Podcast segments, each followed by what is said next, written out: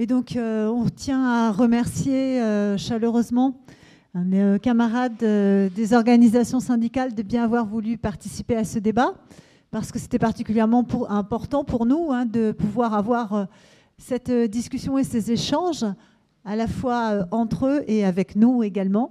Euh, sur euh, cette situation bah, qui nous a marqué, qui a beaucoup marqué aussi euh, notre université d'été, puisqu'on avait fait un cycle sur le bilan de la mobilisation. Donc on est particulièrement intéressé à avoir évidemment leur avis. Donc aujourd'hui, on est heureux d'accueillir Arnaud Malaisé pour secrétaire national de la FSU, Jean-François Torjada, pardon, je m'excuse d'avoir écorché ton mot, membre de bureau de l'Union départementale 31 et mandaté par le bureau confédéral de la CGT, et Muriel Gilbert, co-secrétaire, co-délégué, j'avais, hein, je l'ai quand même dit, voilà, j'arrive pas à accepter les évolutions et les changements de, de nom. Donc, co-délégué national Hein, euh, euh, de l'Union syndicale solidaire. Et donc, euh, Antoine Pelletier interviendra pour le nouveau parti anticapitaliste.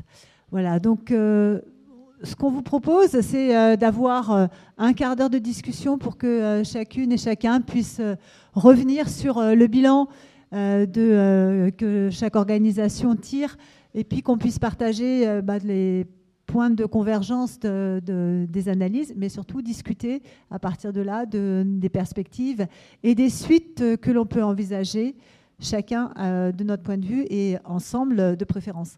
Voilà, donc pour commencer, je vais passer la parole à Antoine. Voilà, écoute, c'est quand tu veux Antoine.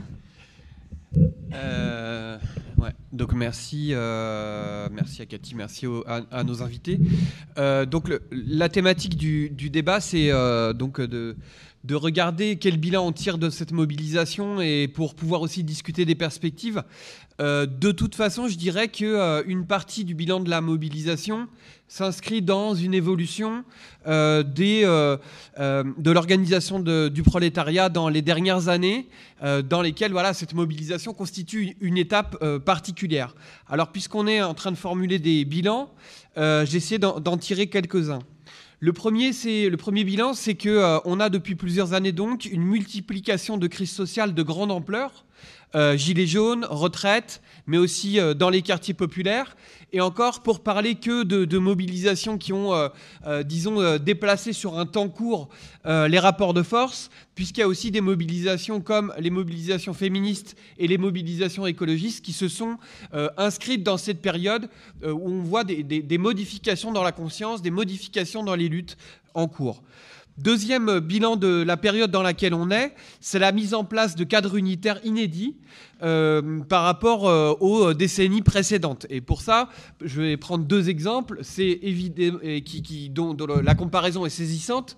C'est euh, l'intersyndicale qui a eu lieu pendant le mouvement sur les retraites, qui est absolument inédite depuis des années et des années sur une grande mobilisation nationale et en particulier sur la question de la protection sociale, et qu'on ne peut que mettre en miroir avec la constitution de la NUPES aux élections l'année précédente, qui est voilà le le reflet, le miroir politique de cette unité sur le plan syndical. Et je crois qu'il faut analyser cette euh, unité comme une réaction du prolétariat aux attaques euh, de la classe dominante, à la mise en place d'un État fort, qui en réalité sont des résultantes aussi de euh, la crise globale du capitalisme, une crise qui est fortement accélérée.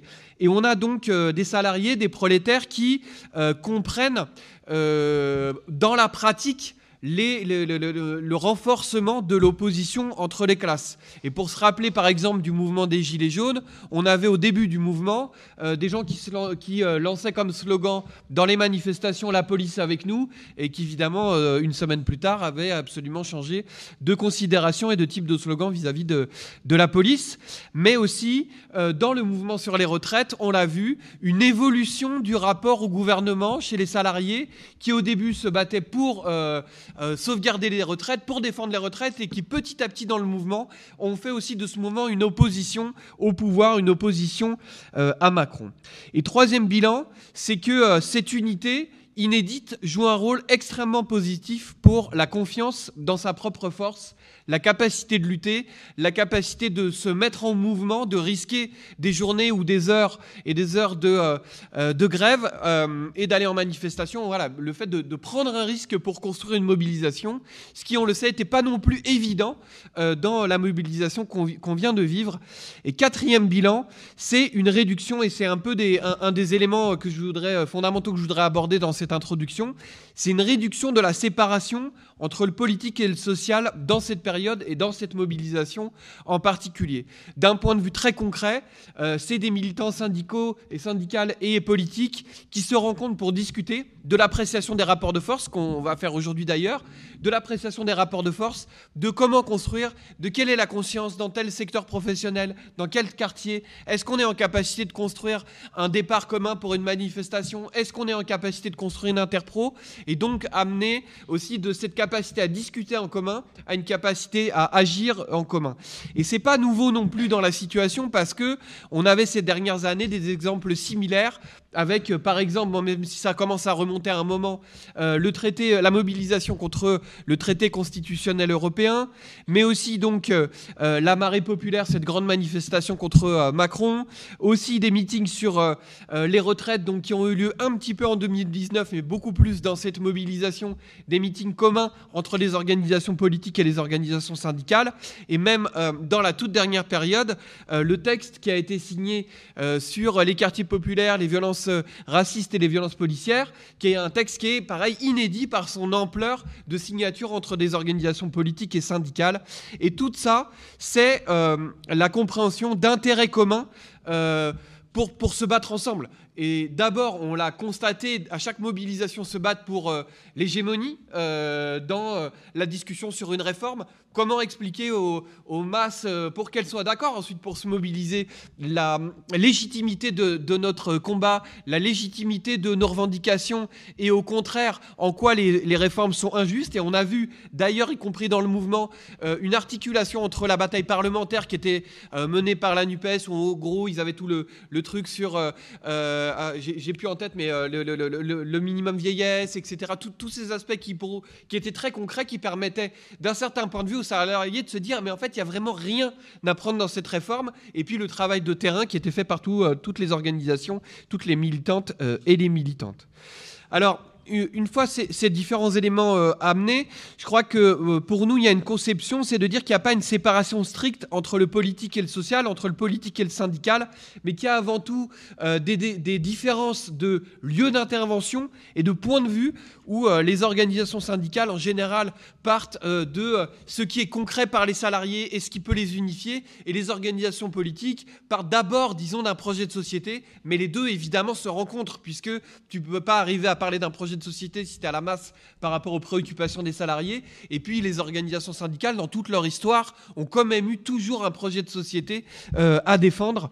Et puis par ailleurs, il y a aussi des différences selon les pays dans la façon de prendre ces relations entre le, politique et le syndical. Mais il me semble que dans la période actuelle, il y a euh, un développement des, éléments de convergence euh, entre les, préoccupations, les revendications, les actions syndicales et les actions politiques.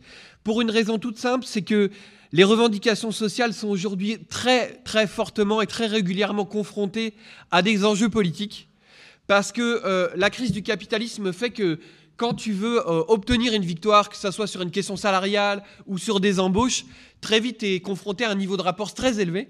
Euh, avec des grèves qui peuvent être très longues, euh, de plusieurs semaines, plusieurs mois, et notamment on l'a vu par exemple pour euh, la grève de Ibis Batignolles, ou alors des, grèves qui se confrontent à un pouvoir politique parce que les relations entre la bourgeoisie, entre la classe dominante et le pouvoir politique sont telles qu'ils se mettent d'accord pour savoir s'ils vont céder sur tel aspect des choses. Et donc on l'a vu dans cette mobilisation sur les retraites, très très vite, bon, l'enjeu de la réforme, c'est combiner avec un rejet de la politique globale du gouvernement et la compréhension qu'il n'y avait pas juste cette réforme qui se jouait, mais un rapport de force un peu plus global. Euh, je prends mon cas, par exemple, je n'ai pas dit, mais moi je suis professeur des écoles. En fait, pour nous, concrètement, la réforme ne changeait rien sur le montant de la retraite. Il changeait à quel moment tu allais pouvoir partir à la retraite, mais pas son montant. Et donc, directement, en fait, il y avait quand même une vision politique de savoir, euh, oui, là, on nous met 64, mais c'est pour mieux nous mettre 67 après. Et puis, plus globalement, on veut arrêter cette politique désastreuse du gouvernement contre les services publics, contre nos conditions de travail, etc., euh, etc. Donc il y a une dimension politique qui a été prise relativement rapidement.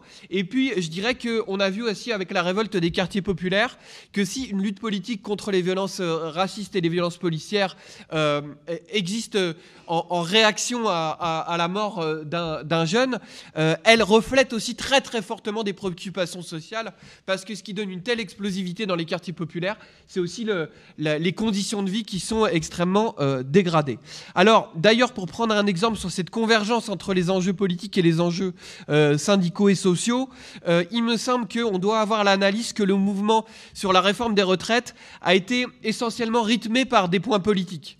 D'abord, pour lancer le mouvement, il a fallu quand même voilà, pour le meilleur et pour le pire, une confrontation entre les organisations syndicales et les organisations politiques. Et le déclenchement, finalement, il a été amené un peu par l'extérieur, par, euh, même si tout ça est en lien, on n'est pas naïf, euh, l'intervention des organisations de jeunesse pour la manifestation de janvier.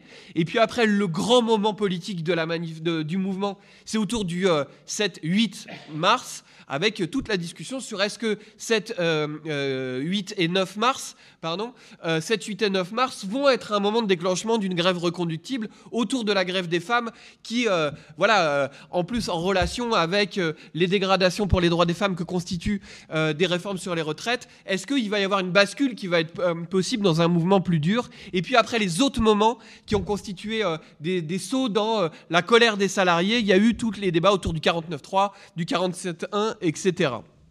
Et donc, tout ça pose le problème pour les organisations euh, du mouvement ouvrier, quelle que soit leur nature euh, syndicale, politique, associative, de la capacité à intervenir ensemble pour modifier le, rapport de force, puisqu'évidemment, même si on le défend de façon différente, on défend les mêmes intérêts de euh, la même classe, et que de fait, puisque la question des rapports aux politiques se pose, c'est pour nous, on le décode, c'est aussi la question du pouvoir qui se pose, et justement, on voyait dans les manifestations, on le disait tout à l'heure, ne sais plus avec qui, des militants de la CFDT qui n'avaient pas euh, c'est l'autre Pelletier qui parlait de ça aussi euh, euh, récemment. donc, dans, dans, sa boîte, des militants syndicaux de la CFDT, par exemple, qui n'avaient jamais fait grève de leur vie et qui, au bout de 15 jours de mobilisation, découvraient toutes les vertus de la grève et criaient dans les manifestations dehors Macron, parce qu'à un moment, justement, l'élan de la lutte et la confrontation à un pouvoir policier, un pouvoir fort, un pouvoir autoritaire et un pouvoir qui ne lâche rien, donne une dimension politique euh, à euh, la lutte. Alors, euh, dans ce mouvement en particulier, on doit se poser la question, pour poser aussi la question des perspectives, de pourquoi est-ce qu'on n'a pas gagné. Alors, il y a un ensemble de facteurs, mais moi, je voulais concentrer sur un facteur en particulier, et qui est une question décisive, c'est la question de la grève, c'est-à-dire notre incapacité à construire une grève de masse, et qui est une question absolument cruciale, parce que derrière la grève, il y a aussi la question de la capacité à sortir de l'aliénation, la capacité à s'organiser au quotidien, la capacité par des tâches pratiques à euh, faire une bascule dans l'auto-organisation parce que l'auto-organisation c'est pas quelque chose de euh, d'abstrait, c'est quelque chose dans lequel on veut se mettre parce qu'on y voit une utilité pratique pour construire la lutte et puis donc la possibilité de euh, donner un autre visage à la mobilisation. On l'a vu par exemple en 95 ou en 2006, même si c'était différent en termes de, force sociale en mouvement, d'avoir des banderoles, d'avoir des cortèges de, de toutes petites structures, même si on l'a un peu vu dans ce mouvement des, des cortèges de boîtes mais avec peu de monde derrière ou des cortèges d'école, etc. Voilà, la, capacité à transformer ce mouvement en un mouvement réellement de masse. Et pourquoi est-ce qu'on n'a pas réussi à, avoir cette grève? Alors, il y a encore là toute une série de facteurs, mais je crois que par rapport à 2019, on peut constater quand même un manque de préparation de la grève, où on avait vu en 2019 cette idée de, à la RATP, à la SNCF, à partir de, euh, je ne sais plus si c'était novembre ou décembre, euh, on, rentre en grève dure, et ce truc-là a été beaucoup plus dur, et là on voit aussi les contradictions d'avoir de, d'avoir une grande unité syndicale, c'était extrêmement positif pour la confiance, mais évidemment que du coup, euh, bah, avec la CFDT, tu peux pas discuter grève reconductible. C'est pas possible puisque c'est un appareil qui se pose pas ces questions-là. Au contraire des organisations qui sont euh, présentes aujourd'hui, c'est de l'insuffisance, il me semble, de discussion justement sur les enjeux politiques euh, du mouvement. Et moi, je vois y compris dans ma structure syndicale, on a amené cette discussion-là sur les enjeux politiques par rapport au gouvernement à tâtons en fait, parce qu'on hésitait, on savait pas si ça allait correspondre à, des besoins, à des envies des salariés. Et puis en fait, petit à petit dans le mouvement, on se rendait compte que bah oui, c'était le cas. Ça correspondait aussi euh, poser ces questions politiques à des, euh, des envies des, des, collègues. Et ces trois, l'articulation entre les secteurs les plus offensifs du monde du travail et puis les larges masses, représentées aussi quelque part par euh, cette grande alliance syndicale. Mais il nous semble aussi qu'on a une importance à discuter de comment les, les, les, les secteurs, que ce soit syndicaux ou, ou, euh, euh, ou, professionnels ou de branches qui peuvent être plus combatifs, soit parce que la réforme les touche plus, soit parce qu'il y a une tradition plus importante ou moins de fatigue par rapport à des mouvements du passé. Euh, peuvent jouer des rôles de catalyseurs et je crois qu'on a vraiment à réfléchir à comment est-ce que euh, l'unité la plus large ne doit pas se faire au détriment de prendre à des moments donner des initiatives pour accélérer les mobilisations, arriver à rentrer en grève reconductible, appeler à des assemblées générales, appeler à des interpros qui sont des, éléments de bascule qui se réalisent à l'ensemble, à l'échelle de l'ensemble du pays pour, euh, pour faire progresser les mouvements. Alors dernier mot, c'est un peu court, mais sur comment envisager maintenant la lutte contre le gouvernement en une minute. Contre Macron, forcément, il faut tenir compte de ces aspects-là. C'est-à-dire que la lutte contre Macron, c'est d'abord euh, politiquement une lutte contre son illégitimité. Il ne nous représente pas, c'est notre ennemi, c'est notre adversaire. Il fait toujours quelque chose qui est contre nous. Et donc, c'est assumer euh, cette dimension politique du mouvement.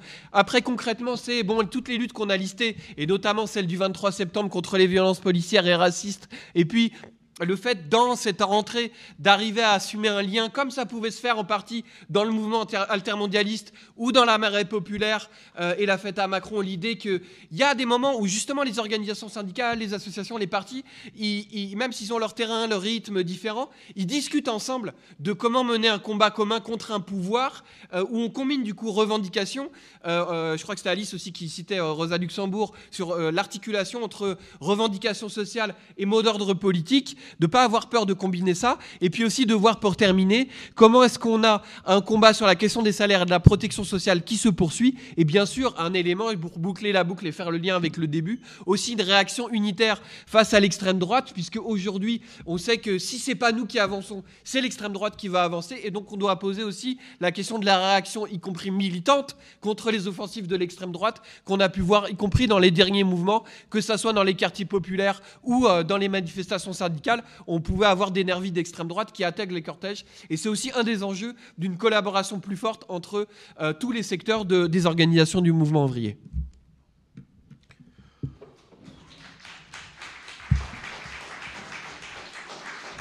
Alors, merci Antoine. Donc, on va passer la parole à Arnaud. Je crois que c'est toi qui as prévu de commencer. Pour 15 minutes. Oui, euh, euh donc, quelques, éléments euh, saillants du bilan du mouvement des retraites. Antoine euh, a donné quelques-uns, mais pour, pour tenter d'avancer un petit peu dans l'analyse et surtout pour se projeter sur l'après, parce que c'est pas, pas tant de ressasser le, le, mouvement passé qui est intéressant, mais c'est c'est d'en tirer, euh, un bilan pour pouvoir euh, effectivement euh, se projeter dans, la suite et, notamment en focalisant sur la, stratégie de, mobilisation qui a été poursuivie. Alors, un, petit mot quand même sur, l'acteur principal de, ce mouvement, l'intersyndical. Donc effectivement, c'était souligné, c'est, c'est, elle est totalement, enfin, elle était inédite depuis 2010. Et elle n'est pas, arrivée comme ça euh, au, cœur de l'hiver. Elle était travaillée depuis, euh, ça fait un peu plus d'un an que, que l'intersyndicale se réunit à nouveau euh, avec, les huit représentants du syndicalisme français au départ sur les retraites, puis après ça s'est poursuivi, il y a eu un communiqué l'été dernier sur les, sur les retraites, ça s'est poursuivi sur les, sur les enjeux écologistes, ça, s'est poursuivi aussi sur, sur l'assurance chômage. voilà, ça c'est pas arrivé comme ça au, cœur de l'hiver. Et après, un autre trait pour, euh, pour la différencier de celle de 2010, c'est que là, elle était totalement soudée sur le même mot d'ordre de, de non à l'augmentation de l'âge de départ à 64 ans ce qui n'était pas tout à fait la, même chose en 2010 où le, refus de la réforme des retraites n'était pas si marqué par l'ensemble de l'intersyndicale. Donc ça, ça, changeait un petit peu, ça changeait un petit peu la donne. Et cet intersyndicale dont certains et certaines faisaient le pari qu'elle allait se fissurer, qu'elle allait être fragilisée, finalement elle a tenu jusqu'au bout et personne personne n'a lâché le morceau, personne personne n'a lâché l'affaire, en tout cas sur le fond. Voilà. Et après, autre élément qui, euh, qui, euh, qui, a renforcé la solidité de cette intersyndicale, c'est le mépris du pouvoir politique envers le syndicalisme, avec des pseudo-négociations, des pseudo-concertations durant tout l'automne. Et ça, a énervé les, moins énervables, en fait. Et après, c'était, c'était quelque chose qui était assez inarrêtable. Et euh, donc, pour, pour, revenir sur, sur, quelques traits de, de, la séquence de mobilisation, donc il y, y a, eu plusieurs, il y, y a, justement eu plusieurs séquences. Il y, a eu, euh, on pourrait dire trois séquences. je ne vais pas faire mon sociologue, mais il y a une première séquence qui était relativement classique jusqu'au 49-3. Enfin voilà, c'était euh, le refus du mouvement syndical et en s'appuyant sur euh, sur un front sur un front assez large dans la population d'une mesure, euh, mesure euh, injuste, le, passage de l'âge de la retraite à 64 ans. Et à partir du, recours au 49.3, il y a eu le ressort démocratique qui s'est mis en place et qui a permis aussi des rebonds dans la mobilisation. C'est-à-dire que la mobilisation, elle n'a pas été euh, ni, euh, ni complètement plane, ni descendante, mais elle a été, elle a été ponctuée de temps, de temps forts. Et à chaque fois, le, le, mouvement a réussi à renaître. Et après, il y a même eu, je pense, un troisième, euh, une troisième séquence, alors peut-être moins forte que les autres, mais c'est à partir du 1er mai, les 100 jours du SBUL, tout ça, les casserolades. Voilà, il y, a eu une, dernière séquence dans la mobilisation qui, qui a permis un nouveau dynamisme, et notamment un 1er mai qu'on n'avait jamais vu depuis un paquet d'années. Quoi sur le rythme de, cette mobilisation, alors il a été soutenu. Alors je pense que pour les, plus militants d'entre nous, il, y avait une forme d'impatience, notamment au début sur le, sur le départ. Il a fallu attendre janvier, tout ça, mais que le projet soit, que le projet soit totalement connu, le projet gouvernemental soit clairement connu dans ses moindres détails. Après, il y a eu, par exemple, effectivement, je pense à l'exemple du 31 janvier, qui, est arrivé un peu tardivement après la première date du 19 janvier, qui est une semaine blanche, tout ça. Mais à chaque fois, ça, je, pense que ça a frustré les, militants et les militantes, mais qu'au final, sur la, sur la hauteur de la mobilisation suivante, ça a permis de, mieux la construire. Quoi. Donc finalement, c'est un, cette impatience s'est avérée, à mon sens, plutôt, plutôt bénéfique. Après, effectivement, ça a été évoqué. Il y a, comme autre trait, il y a l'histoire, il, il, y a la problématique de la reconduction de la grève. Alors, effectivement, l'intersyndicale unie n'a pas appelé à la reconduction de la grève. Elle s'y est pas opposée non plus, elle l'a, elle l'a soutenue. Alors il y avait des formules qui étaient un petit peu sibyllines, je suis d'accord, mais il y, avait des formules dans tous les communiqués de presse à partir euh, à partir du 7 mars. Il y avait différentes organisations syndicales qui y veillaient, qui soutenaient les qui soutenaient les secteurs en grève. Mais il n'y a, pas eu d'appel de l'intersyndicale effectivement à reconduire la grève. Il y a eu juste un appel de l'intersyndicale à mettre la France à l'arrêt le 7 mars, et elle n'a pas pu aller plus loin. En tout cas, tout, tout ensemble. Après, voilà, ça s'explique. Euh, je pense que je pense que mes camarades euh, développeront, mais voilà, tout le monde n'est pas présent, par exemple, dans les secteurs stratégiques qui peuvent euh, qui peuvent bloquer considérablement l'économie, quoi. au niveau de la FSU, on a tenté de de, mettre en place cette reconduction dans, différents départements, dans différents endroits, mais en, y mettant réellement une vraie énergie, un vrai dynamisme et en, en se donnant les moyens de, reconduire, notamment à partir du 7 mars. C'était un petit peu le moment de bascule d'une possible reconduction. En tout cas, c'était perçu comme tel par les militants et militantes. Et au final, malgré le cadre qui avait été, qui a été proposé dans, différents endroits, ça n'a pas pris. quoi. Euh, c'est le constat des âgés qui ont été relativement euh, désertés et, réduites euh, aux, aux, seuls, aux seuls militants et militantes. Quoi. Donc voilà. Donc après ça c'est effectivement c'est une c'est un peu une faille et à part la SNCF, j'ai pas l'impression que dans un secteur euh, professionnel, il y ait une réelle reconduction de la grève euh, sur un sur un long terme quoi. Donc donc il y a eu donc des difficultés effectivement à dépasser l'intersyndicale, à trouver d'autres euh, à compléter le calendrier de l'intersyndicale par des initiatives, ne serait-ce que sectorielles ou, locales ça a été compliqué. Après, sur les moyens de mobilisation, alors ça a été évoqué aussi, effectivement, le, choix a été davantage fait de mettre euh, en avant les, manifs de rue et le, nombre de manifestants et de manifestantes dans la rue. Et le recours à la grève, il a été, il a été plus ou moins fort selon les secteurs. Dans la fonction publique, au final, il était très fort le 19 janvier, la première date, et après il s'est étiolé, notamment dans l'éducation. Le 19 janvier, c'était une, une journée assez exceptionnelle. C'était a priori plus fort que le 5 décembre 2019 peut-être pas, peut pas davantage que la journée de grève contre Blanquer euh, en janvier de l'année précédente, mais euh, c'était euh, une journée de grève extrêmement forte. Et après, ça a décliné, mais ça, c'était pas juste, c'est comme, c'était pas juste un déclin du début à la fin et après ça s'est ça s'est terminé. Il y a eu des rebonds, notamment le 7 mars, le 23 mars. Voilà, c'était, il y avait une forme de dynamisme de ce mouvement mais par contre, effectivement, le choix de la grève, ça n'a pas été l'arme principale des gens qui voulaient, euh, qui, voulaient manifester leur mécontentement.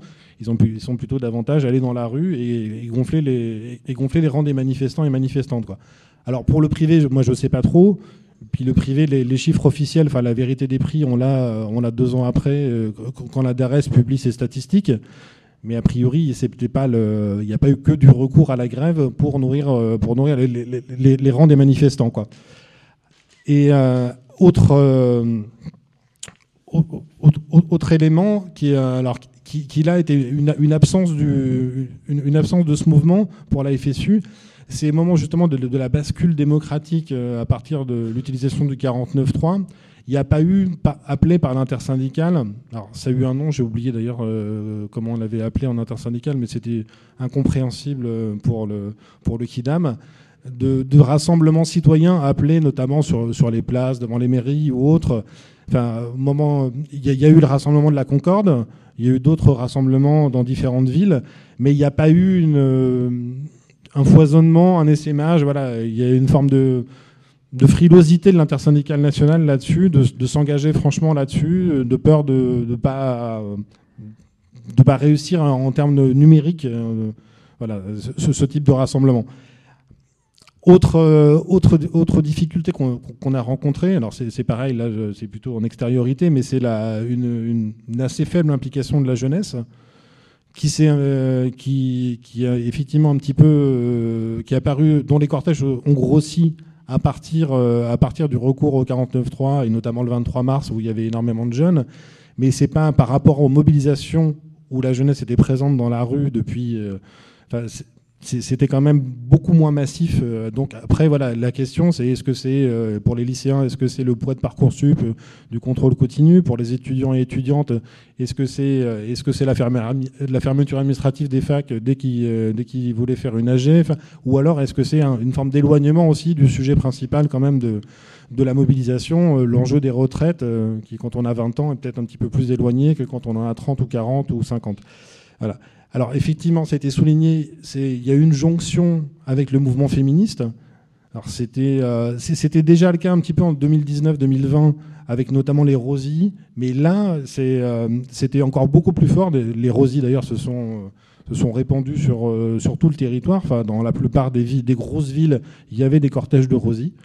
Et, et les Rosies, c'était enfin, voilà, c'était intersyndical, inter. Enfin, voilà, c'était voilà, c'était vraiment le mouvement féministe qui, euh, manifestait dans la rue dans, le cadre, de l'intersyndicale. Et il y a eu effectivement cette journée du 8 mars qui suivait le 7. Alors l'intersyndicale nationale, elle a eu du mal avec le, avec le 8 mars. voilà, tout, le monde, c'est toujours la difficulté d'appeler à 8 à quelque chose. Voilà, donc on, a appelé, je me rappelle plus non plus de la formule, mais c'était pas, voilà, c'était pas extrêmement satisfaisant. Mais il y a eu une jonction quand même affirmée et en tout cas euh, actée par l'intersyndicale nationale de ce mouvement social avec, euh, avec le mouvement féministe. Alors, un tout petit parallèle. Euh, un tout petit parallèle, il y a eu une mini-jonction avec le mouvement écolo. Alors je ne sais pas si c'était en dehors de Paris ou pas, mais AES plus jamais ça a eu un cortège euh, dans les rues de Paris et qui a pas, pas de suite, mais je pense à partir, si je dis pas de bêtises, à partir de la bascule du 49.3 et qui a grossi aussi. voilà. Donc je ne sais pas si ça s'est vu ailleurs, mais et après, un, autre élément, je suis désolé, c'est peut-être un petit peu peu haché comme ça, mais bon, je n'ai pas fait mieux. Euh, un, autre élément, alors on s'est gargarisé, notamment au niveau de l'intersyndicale nationale, des sondages d'opinion qui étaient assez exceptionnels, ce qui est vrai, enfin, notamment des, des, salariés qui soutenaient le mouvement, tout ça. Mais on avait un vrai écueil dans les sondages d'opinion depuis le début, c'était une forme d'intégration de la défaite de la part de la population. en tout cas, c'est ce que montraient les sondages d'opinion.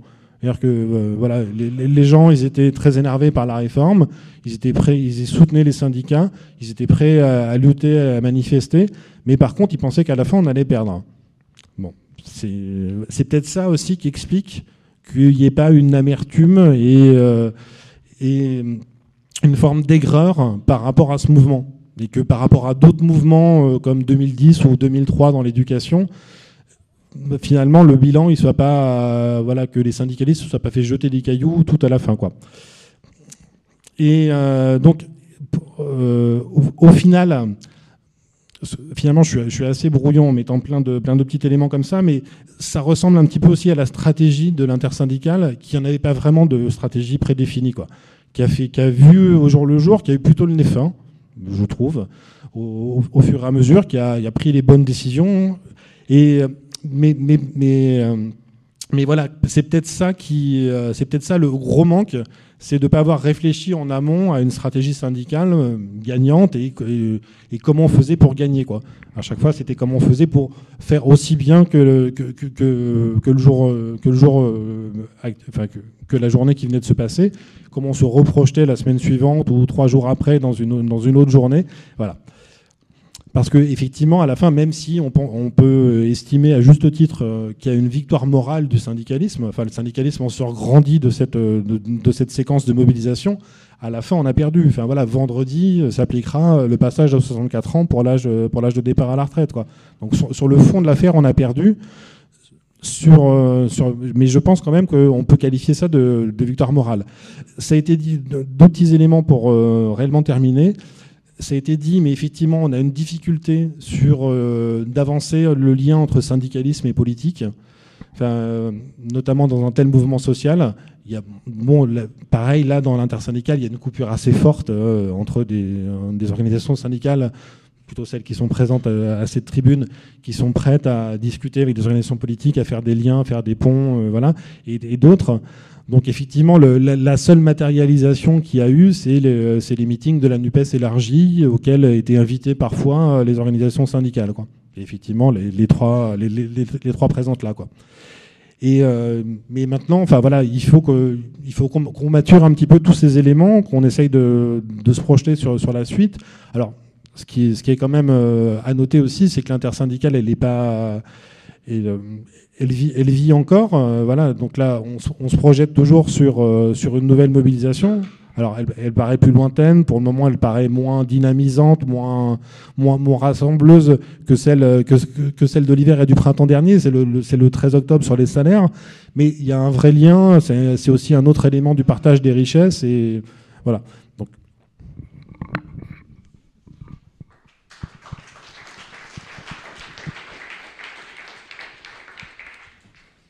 Merci. Donc, ben, on va passer la parole à Muriel pour l'Union syndicale solidaire. Bonjour à, toutes et tous.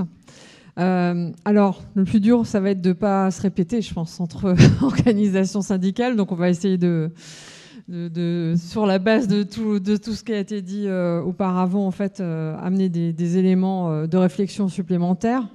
en sachant aussi que bah, pour, pour Solidaire, hein, on a on aura un temps de réflexion, une journée entière sur le bilan euh, des retraites seulement en octobre. Euh, je pense que c'était l'idée aussi de, bah, maturer ce qui, de, porter à maturité plutôt ce qui venait de se passer. Et, euh, comme tu l'as dit, qui a été exceptionnel. on a quand même un mouvement avec 13 journées de mobilisation, de manifestation sur plus de 5 mois. Euh, je pense qu'au départ de ce mouvement des retraites, si on avait dit euh, à quelqu'un euh, il y aura une unité syndicale jusqu'au bout avec la CFDT, avec l'UNSA, avec FO, et il y, aura, toutes ces mobilisations avec plusieurs millions de personnes dans la rue, je pense que personne n'aurait pensé que ça, allait se passer. Après, évidemment, on ne se contente pas de se satisfaire de de cette mobilisation. Mais je pense qu'il faut, et peut-être c'est aussi en lien avec ce que, ce que tu disais, hein, il n'y a pas un sentiment de défaite. Euh, il y a un sentiment du fait qu'on n'a pas gagné, c'est objectivement euh, le cas. on a perdu pour les plus pessimistes, mais quelque part, on a aussi ressenti la force collective de se mobiliser. Alors, qu'est-ce qui a pu faire en sorte que, que ça se passe? Il y a différents éléments. Euh, je pense que la question de l'unité syndicale, elle, a été importante et on a bien vu que l'intersyndicale élargie, elle a donné un rythme, le là, avec aussi ce que ça peut euh, engendrer comme, euh, ben, comme inconvénient, voire comme chose trappe après sur la question de la, stratégie. Alors, moi, je veux revenir quand même sur cette unité syndicale parce que euh, effectivement, comme tu l'as dit, elle venait euh, un peu de plus loin que la question des retraites. Elle avait commencé avec un texte sur la question des salaires en juillet 2022. Euh, Donc c'est quelque chose qui s'est mis en place timidement, mais quand même d'une manière un peu originale par rapport à, ce qu'on avait vu les précédentes années. Euh, pourquoi l'intersyndicale, a marché avec, euh, je dirais, euh, une diversité d'oppositions hein, ou de revendications entre nos organisations syndicales C'est parce qu'il y avait eu un objectif clair. C'était pas les 64 ans, pas l'augmentation des annuités. et à partir de cette base, en fait, il y a eu aussi, au fur et à mesure, ben, une espèce de, travail en commun qui a permis aussi de faire en sorte qu'il euh, y avait un respect entre les différences euh, entre nos syndicats, que ce soit sur les questions de stratégie ou que ce soit aussi sur les, choses sur lesquelles on pouvait ou on ne pouvait pas s'exprimer. par exemple, enfin, vous avez bien vu, hein, bien noté, peut-être que sur les questions de violence policière, c'est extrêmement difficile d'avoir la moindre phrase et que ça a été un peu mis sous le tapis.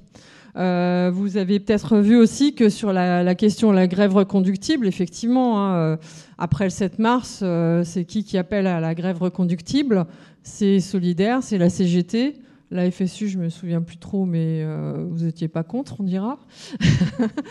mais en tout cas, c'est montré que même avec ces expressions claires d'une divergence de stratégie, hein, c'est-à-dire que pour nous, c'était le moment effectivement de pousser à la grève reconductible, que euh, l'intersyndicale qui appelle à l'arrêt euh, de la France entière, euh, c'était une forme aussi qu'on pourrait qualifier quand même un peu d'un appel à la grève générale, même si je pense que si on interrogeait la CFDT ou d'autres syndicats, ils n'assumeraient absolument pas ce terme-là.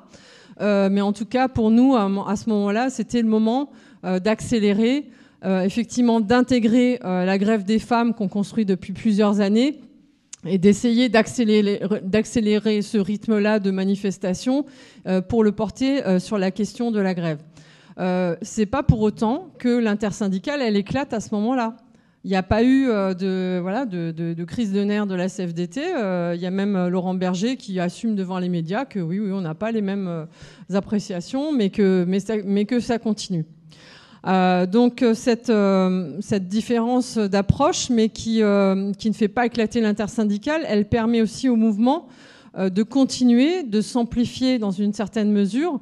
Et ce qui n'a pas été dit encore, mais c'est une des caractéristiques assez flagrantes, c'est bah, l'implantation partout de ce mouvement, à tous les niveaux, partout, même jusqu'aux plus petites villes. Euh, et ça, euh, c'était quand même assez hallucinant avec euh, des, scores de manifestations qui, ont, qui ont été impressionnants aussi dans les grandes villes, mais aussi dans des métropoles qui n'avaient jamais quasiment eu de mobilisation au sens strict du terme ou de manifestation, je dirais, au-delà d'un cercle militant. Donc il y, y, a cette intersyndicale. Il y a aussi l'articulation avec ce, ce rythme euh, politique hein, du projet de loi. Euh, et, là, je voulais, aussi peut-être faire une appréciation parce que c'est intéressant aussi. Euh, L'intersyndicale, elle a été plusieurs fois devant l'Assemblée nationale pour appeler notamment les députés à ne pas voter la loi. elle a été aussi avec ce 49-3 à se dire que effectivement, enfin, ce serait encore un, coup de Trafalgar de plus et que euh, euh, on a dénoncé pour le coup dans plusieurs communiqués le déni de démocratie, euh, à la fois l'absence bah, de réponse de Macron, parce que c'est ça aussi, hein, c'est que je ne suis pas tout à fait d'accord quand, quand, tu dis que l'intersyndicale n'avait pas de stratégie en soi. je pense que la stratégie de mettre plusieurs millions de personnes dans la rue, ça, ça, avait quand même l'idée que le pouvoir et Macron allaient, allaient reculer. D'ailleurs, plusieurs syndicats européens nous disent que c'est incroyable qu'il n'y ait pas eu ce recul-là parce que, euh, euh, vu de l'extérieur, euh, le rapport de force, en tout cas ce qui montrait et ce qui était dans tous les sondages, le refus de cette réforme très majoritaire, ça aurait dû fonctionner. Après, justement, l'articulation avec la question des partis politiques, au début de la séquence et même avant janvier, euh, il y avait un certain nombre de partis, mais plutôt, euh, on dira, euh, LFI, pour le dire concrètement, qui poussaient à ce qu'il y ait déjà des mobilisations dès janvier. et bon, on a été plusieurs syndicats. Hein, je pense que bon, Philippe Martinez s'est un peu fâché avec Jean-Luc Mélenchon à ce moment-là, à, dire non. la question du travail, la question des retraites, nous, on est représentants syndicaux, représentants des travailleurs et des travailleuses. Et c'était normal que euh, l'intersyndicale, elle donne le premier là sur la première journée de mobilisation, même si après, justement, euh, c'est à nous de, penser et réfléchir euh, l'articulation avec les partis politiques et comment on peut à la fois mettre des millions de personnes dans la rue et éventuellement faire tomber ceux qui sont à l'origine de cette réforme des retraites. Et ça, je pense qu'ensuite, ça s'est articulé un peu plus facilement par la suite. Alors, euh, bon, il y a tellement de choses à dire. Euh, on va certainement aussi euh, avoir des questions-réponses, donc je ne vais peut-être pas développer tous les éléments. Notamment sur la question de l'articulation des manifestations avec, avec la question de la grève. Peut-être un des écueils avec une intersyndicale élargie qui donne le rythme, qui donne les dates de manifestation, c'est qu'à un moment donné, il y a aussi une attente très très très forte euh, localement, partout, de savoir quand est-ce qu'on va se remobiliser. Alors il y a une petite nuance parce qu'on a vu avec le après le 49.3, il y a eu une accélération quand même, où il y a eu il y une partie de la jeunesse bah, qui a cramé les poubelles. Euh, je pense qu'il y a eu une accélération aussi sur euh, le fait que on a senti que là il pouvait y avoir aussi un basculement parce qu'il y avait euh, non seulement l'injustice de, cette réforme-là, mais s'y rajouter cette question du déni de démocratie. Euh, pour autant, et ensuite il y a eu aussi des, inventions euh, assez incroyables, hein. on se rappelle des casserolades, et on se rappelle aussi de tous les blocages d'autoroutes, de, routes, de, plein, de choses qu'il y a eu, et qui étaient quelque part des choses qui faisaient le pont entre les manifestations et les grandes mobilisations. Donc euh, là, il faudra analyser ça avec la question de la grève. Euh, mais bon, je pense que je, vais, je vais laisser euh, aux copains de la, CGT de développer un peu cet aspect-là, parce que sinon on va se répéter. Et comme ça, je, peux faire autre chose. voilà, c'est de dire que il faudra qu'on ait une réflexion sur les grèves quelque part visibles. les grèves qu'on se dit comme bloquantes et qui vont marcher, euh, et, tous les travailleurs et travailleuses qui se disent, moi finalement, dans ma petite entreprise, euh, euh, on est quatre avec le, patron, je vais pas faire grève ou je peux pas faire grève dans la fonction publique, ça sert à rien, ça se verra pas par rapport aux, cheminots, par rapport aux poubelles, par rapport à l'énergie, à ceux qui peuvent bloquer, arrêter la production. Je pense qu'il faut vraiment avoir cette réflexion pour les prochains mouvements sociaux. Alors, qu'est-ce qu'on fait maintenant? Euh, Je pense que euh, on a retrouvé aussi, euh, et c'est pour ça que c'est pas une défaite en soi, le sentiment d'une puissance aussi de collective. Et, ça, je pense que c'est les intersyndicales aussi locales où des gens s'étaient pas parlé depuis des années parce que petite guerre, guerre entre les syndicats et, et, ça a un peu sauté. C'est pas partout, hein, tout n'est pas rose, mais ça a quand même euh, repris la possibilité de faire des choses en commun beaucoup plus facilement. Euh, je pense l'articulation aussi avec euh, les associations, les partis politiques, là aussi, je pense que ça, ça a recréé du lien localement et ça, c'est aussi une base pour, pour de prochaines mobilisations. Et on est quand même dans une situation où Macron continue à nier le fait que ben, l'inflation, l'absence de hausse de salaire, ça peut pas passer éternellement. Donc là-dessus, sur cette question des salaires, on sent qu'il y a vraiment plein de choses à faire et que les revendications, elles doivent être portées aussi bien euh, à dire que ben, le patronat doit prendre ses responsabilités, mais c'est aussi euh, l'État en augmentant le SMIC et en prenant de, réelles mesures salariales. Donc euh, sur ces questions-là, on a le 13 octobre, hein, qui est une date européenne impulsée par la CES et qui, et qui part sur cette question d'austérité. Mais c'est pas rien non plus qu'on ait réussi dans la dernière intersyndicale à dire que ça doit être aussi sur la question d'égalité salariale femmes-hommes et de le mettre dans le titre. Et c'est pas rien non plus d'avoir lié ça à la question écologique. Euh, ça peut paraître un peu général, ça peut, être, ça peut paraître un peu lointain, cette date du 13 octobre. On verra aussi, encore une fois en intersyndicale, on va se réunir une fois qu'on aura aussi vu euh, ben, dans nos propres organisations, est-ce que euh, on porte ça comme euh, une journée de grève massive Comment on, entend en faire quelque chose de, très fort Et comment voir aussi s'il peut y avoir des, suites donc il y a ce, sujet-là sur, sur la période qui va s'ouvrir.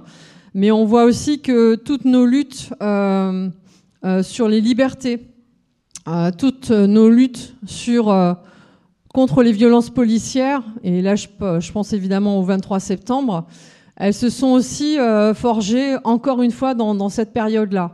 Le 15 avril à Paris, il y a eu une journée assez importante sur les libertés publiques. On était à la fois syndicat, association de victimes euh, de violences policières, euh, associations de quartier, mais aussi les soulèvements de la terre, enfin voilà, tous ceux et celles qui ont, euh, qui ont affaire à, à, la répression, qui se sont unis.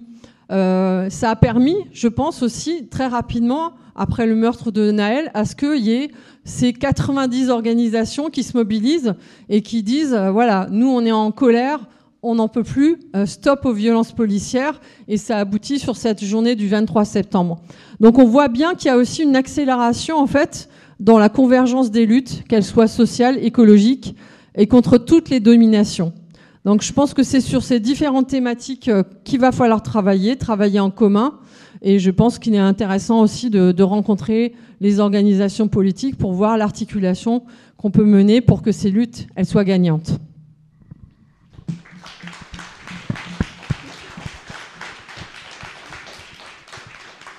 Merci Muriel. Donc on passe la parole aux camarades de la CGT.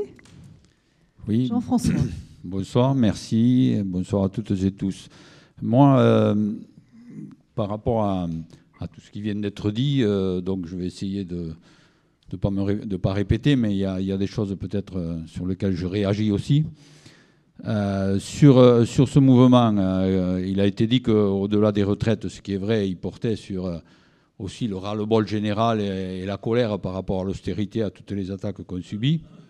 Il a été dit euh, qu'il était aussi en prolongement des Gilets jaunes, ce qui est vrai. Il était aussi euh, à la sortie, ou du moins en prolongement euh, de la, de la pandémie et de ce que l'on a vécu.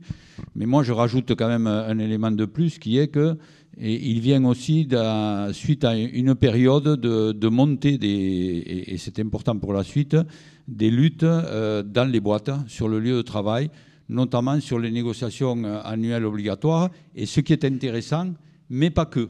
C'est-à-dire qu'on a beaucoup d'endroits où les salariés avec leurs syndicats n'ont pas attendu le calendrier du patron euh, pour se mettre en grève ou mener des actions, notamment, notamment sur les salaires, ce qui nous renvoie à l'actualité.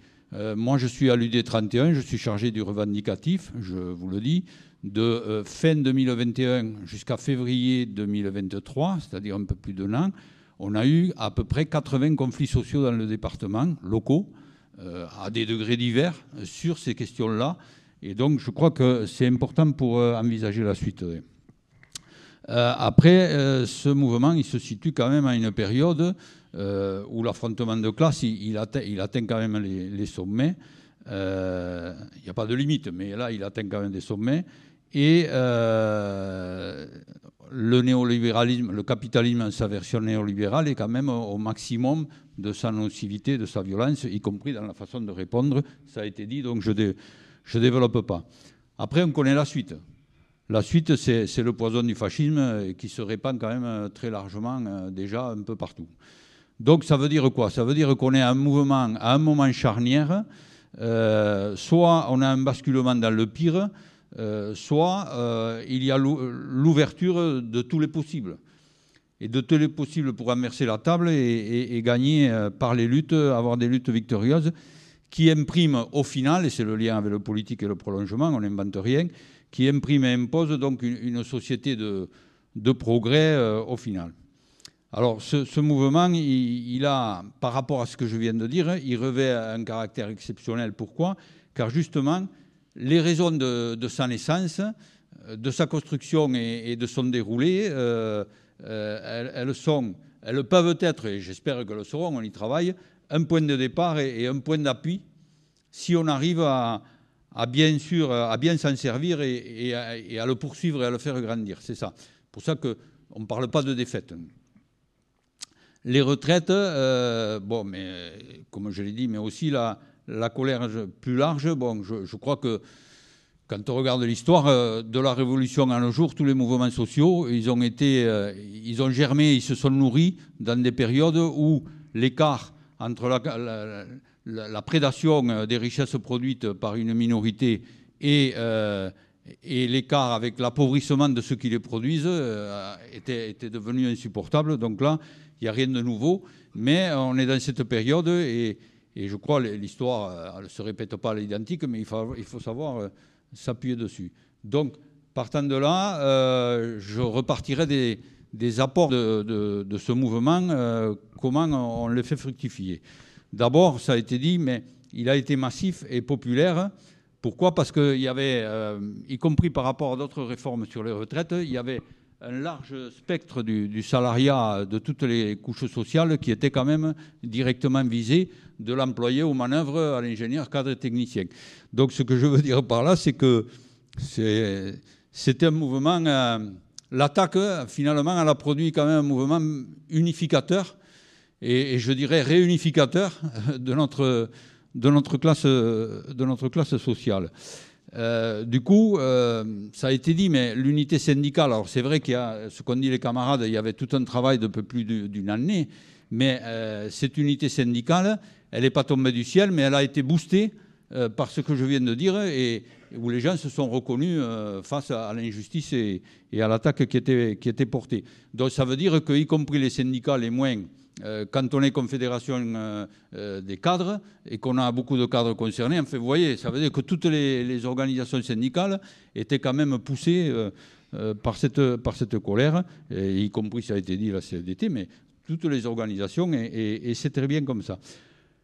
L'autre point, c'est qu'il a vu aussi revenir en force, et je le dis y compris dans la CGT, bon, voilà, la question de la grève la grève comme étant l'arme absolue, euh, absolue, je ne sais pas si c'est exagéré, mais la, plus efficace historiquement, et qui fonde d'ailleurs notre syndicalisme de classe et de masse, c'est-à-dire pour euh, mener la bagarre et faire plier euh, le capital par rapport aux, revendications. Alors le problème, c'est que ça nous a amené à quoi? Ça nous interroge forcément et c'est les débats qu'on a à la CGT. On a eu un congrès. Vous avez vu qu'il était un peu agité, mais c'est pas plus mal. Euh, parce que ça nous interroge sur quoi? C'est quoi la grève? C'est-à-dire, c'est le retour aux sources de la nature et de l'objet du syndicalisme tel qu'il s'est construit, qui, est en train de réémerger. Et ça, c'est une très bonne chose.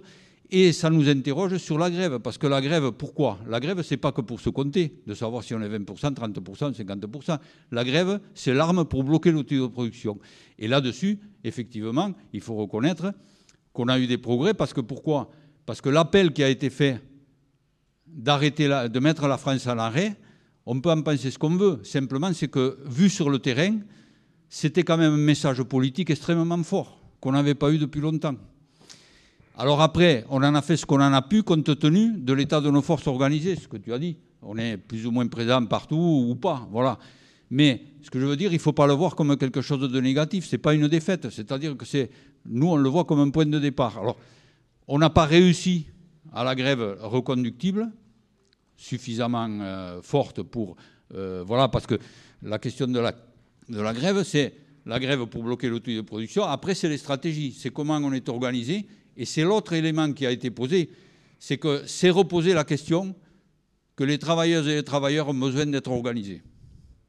Ça a reposé la question de est-ce que le syndicalisme c'est quelque chose de dépassé ou est-ce que c'est toujours l'outil? La CGT n'existe pas pour elle-même, pas plus que les autres organisations. C'est l'outil des salariés pour défendre leurs intérêts. Et ça, quand on a pas loin de 100 000 adhésions, tout confondu, ça veut dire que ça, c'est un regain, c'est quelque chose, c'est un autre point d'appui. La question, c'est qu'il ne faut pas qu'on déçoive.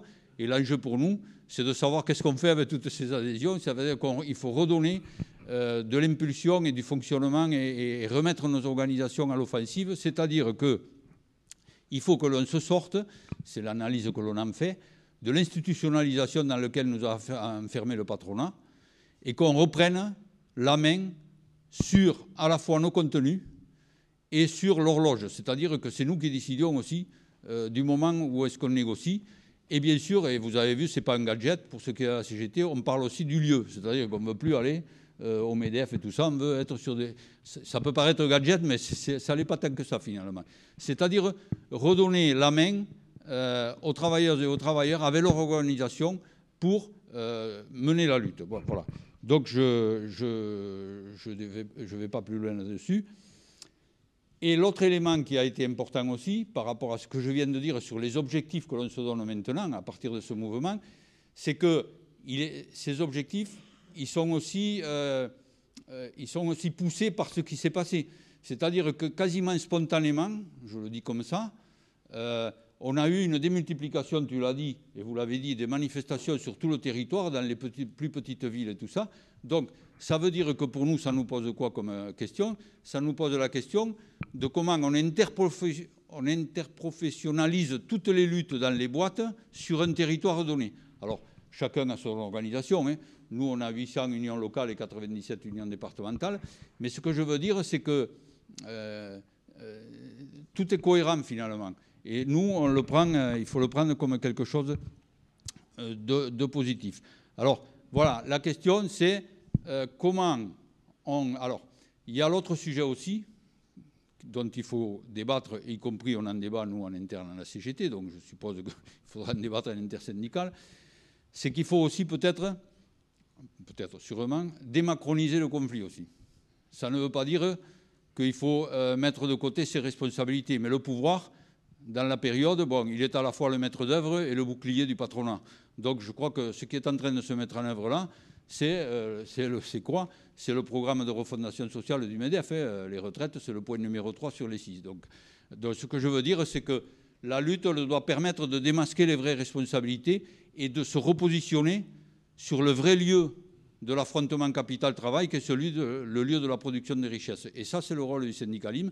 Ça ne veut pas dire qu'il faille ignorer toutes les autres formes de mobilisation, mais chacun a son rôle, et après, il faut établir les connexions, euh, évidemment. Alors, pour finir, moi, par rapport à ça, euh, voilà, c'est ça la période charnière. On a, on a les possibilités. Ce mouvement a montré on a franchi un cap, on peut, on peut redresser les choses et changer la donne. Parce que sinon, on attend les prochaines élections, la trouille au ventre, euh, et puis on dira que le peuple s'est trompé de colère. Sauf qu'il ne se sera pas trompé de colère, ils auront été trompés sur les causes de leur colère et de leur souffrance, et les solutions pour en sortir.